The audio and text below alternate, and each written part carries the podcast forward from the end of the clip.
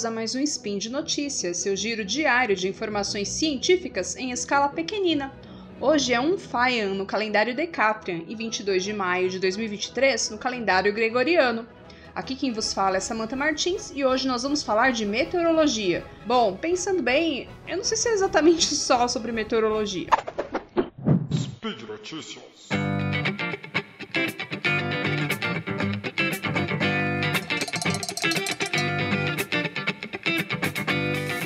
Relutei muito em trazer esse assunto aqui para o Spin, mas quando eu vejo que essa tal fundação sai de maneira recorrente em vários portais de notícias bem famosos, como a Veja, Estadão, a Folha e outros, eu entendi que é meu dever falar sobre isso aqui no Spin de Notícias também, mas para fazer, claro, uma divulgação científica e, científica e esclarecer algumas dúvidas. É, queridos ouvintes, hoje eu vou falar da tal Fundação Cacique Cobra Coral.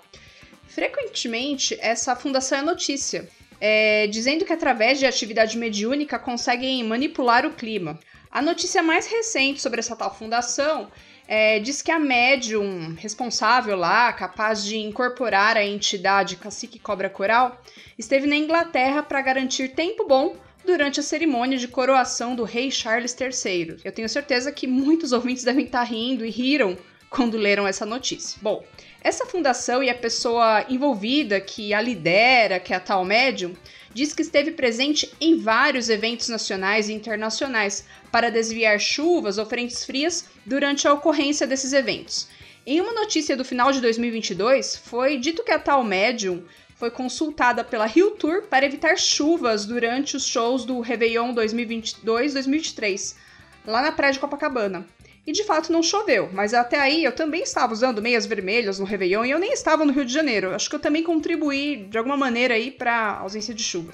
Bom, a Prefeitura do Rio parece ter um estreito contato com essa fundação, já que notícias de 2020 e até anteriores dão conta de supostos convênios.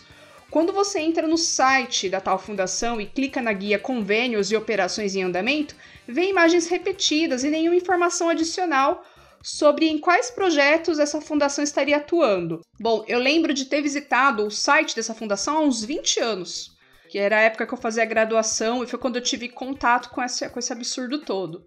E esse site nessa época era completamente diferente. Tinha até uma espécie de clipping contendo supostos casos em que eles teriam atuado e teria até ali um, algumas situações de auxílio à resolução de casos criminais. Bom, eu acho que eu nem preciso dizer que não tem nada que comprove que as condições meteorológicas, presentes ou futuras, possam ser modificadas pela força da mente. Infelizmente, a Aurora Monroe, nossa amada tempestade, só está presente na ficção mesmo.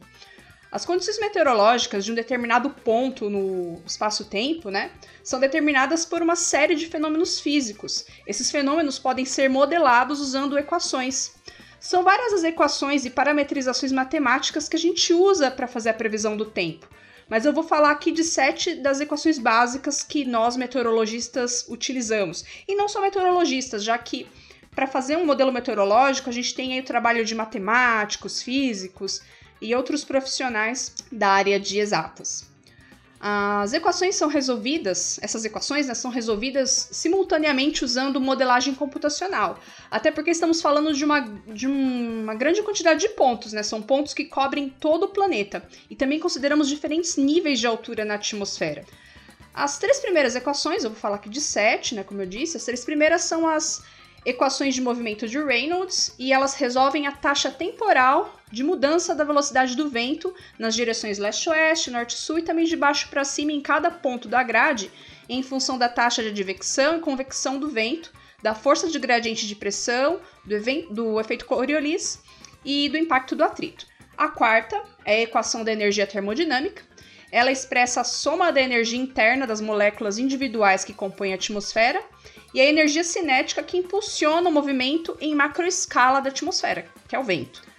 A quinta é a equação da conservação de umidade, que afirma que a mudança no teor de umidade em um ponto da grade é igual à soma da contribuição de umidade via advecção e a contribuição também via mudança de fase. A sexta equação é mais comumente conhecida como equação da continuidade de massa, que calcula a taxa de mudança de densidade em função da advecção de densidade nas direções leste-oeste, norte-sul e de baixo para cima. A equação final é a equação de estado para um gás ideal, que une as outras equações porque relaciona pressão, densidade e temperatura. Diferentes modelos de previsão do tempo resolvem essas equações com métodos numéricos diferentes, usando dados de observação meteorológica como a condição inicial para que as equações comecem a ser resolvidas. Então, eu preciso informar para os modelos meteorológicos, seja de qual instituição for esse modelo, porque vários institutos, universidades criam, desenvolvem né, modelos meteorológicos, e dependente de qual lugar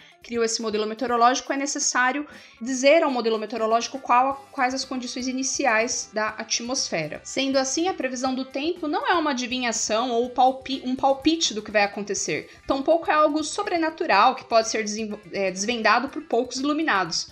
A meteorologia é uma área do conhecimento e a qualidade da previsão do tempo vem aumentando aí nas últimas décadas com o aumento do monitoramento da superfície terrestre através de cada vez mais equações meteorológicas, satélites, radares e outras maneiras de medir propriedades atmosféricas. Além disso, e não menos importante, tivemos um grande salto no desenvolvimento dos computadores, o que permitiu uma previsão do tempo calculada de maneira mais rápida e possibilitando que menos simplificações é, precisem ser feitas nas equações. Alguns ouvintes talvez estejam aqui pensando né, nos moradores de espaços rurais que podem dar bons palpites sobre as condições meteorológicas futuras do seu lugar de vivência. Evidentemente, não se trata de mediunidade esses casos, né? Quando a gente vive por muito tempo em um local, é, passamos a conhecer as condições meteorológicas daquela região, de modo que se aprende os sinais, tanto das mudanças nas condições do tempo ao longo de um dia, por exemplo, a mudança da da, do vento, da direção do vento, é, vento que desce uma montanha, alguma coisa assim que se nota que quando ocorre um vento daquela direção, provavelmente vai chover ou vai esfriar. E também uma pessoa, um morador de uma área rural, é, conhece as mudanças ao longo do ano, né, as estações do ano e consegue fazer isso observando o comportamento dos animais ou da vegetação. Meu palpite pessoal sobre o suposto sucesso da médium é bem simples. Antes de escolher o seu trabalho, ela simplesmente consulta a previsão do tempo daquele lugar. Pode até ser que ela conheça meteorologistas e busque algum tipo de consultoria. Muitas empresas fornecem consultoria, diferentes tipos de público, não seria culpa da empresa ou do meteorologista. Ele apenas está fazendo o trabalho dele a uma pessoa interessada. É, quando essa pessoa, né, essa médium, vê que a possibilidade de chuva naquele evento onde ela vai trabalhar é muito baixa, ela aceita o trabalho, ela escolhe o trabalho e depois faz toda uma divulgação e um alarde na imprensa para promover o seu suposto sucesso. E hoje em dia isso é muito simples de fazer, é, criando aí manchetes caça-clique. Próprios portais sérios podem noticiar porque sabem que vai ser um tipo de link que as pessoas vão clicar. Então, a internet acaba favorecendo uh, o compartilhamento desse tipo de informação pseudocientífica atualmente. É, a falta de conhecimento nos faz acreditar em qualquer alegação, muitas vezes por desespero ou pelo simples, simples desejo de acreditar em algo fantástico. Penso que nosso papel aqui nos podcasts do Portal Deviante e dos divulgadores científicos de um modo geral é o de esclarecer o público, estimular os ouvintes a buscar mais conhecimento e espalhar também aquilo que se aprendeu. Portanto, se você pode contribuir financeiramente com o nosso trabalho, entre em deviante.com.br e clica em Seja um Patrono. Dessa maneira, você vai nos ajudar a acender mais velas na escuridão. Muito obrigada e até a próxima!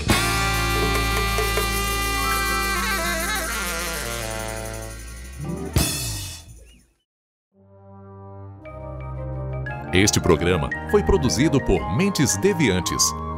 deviante.com.br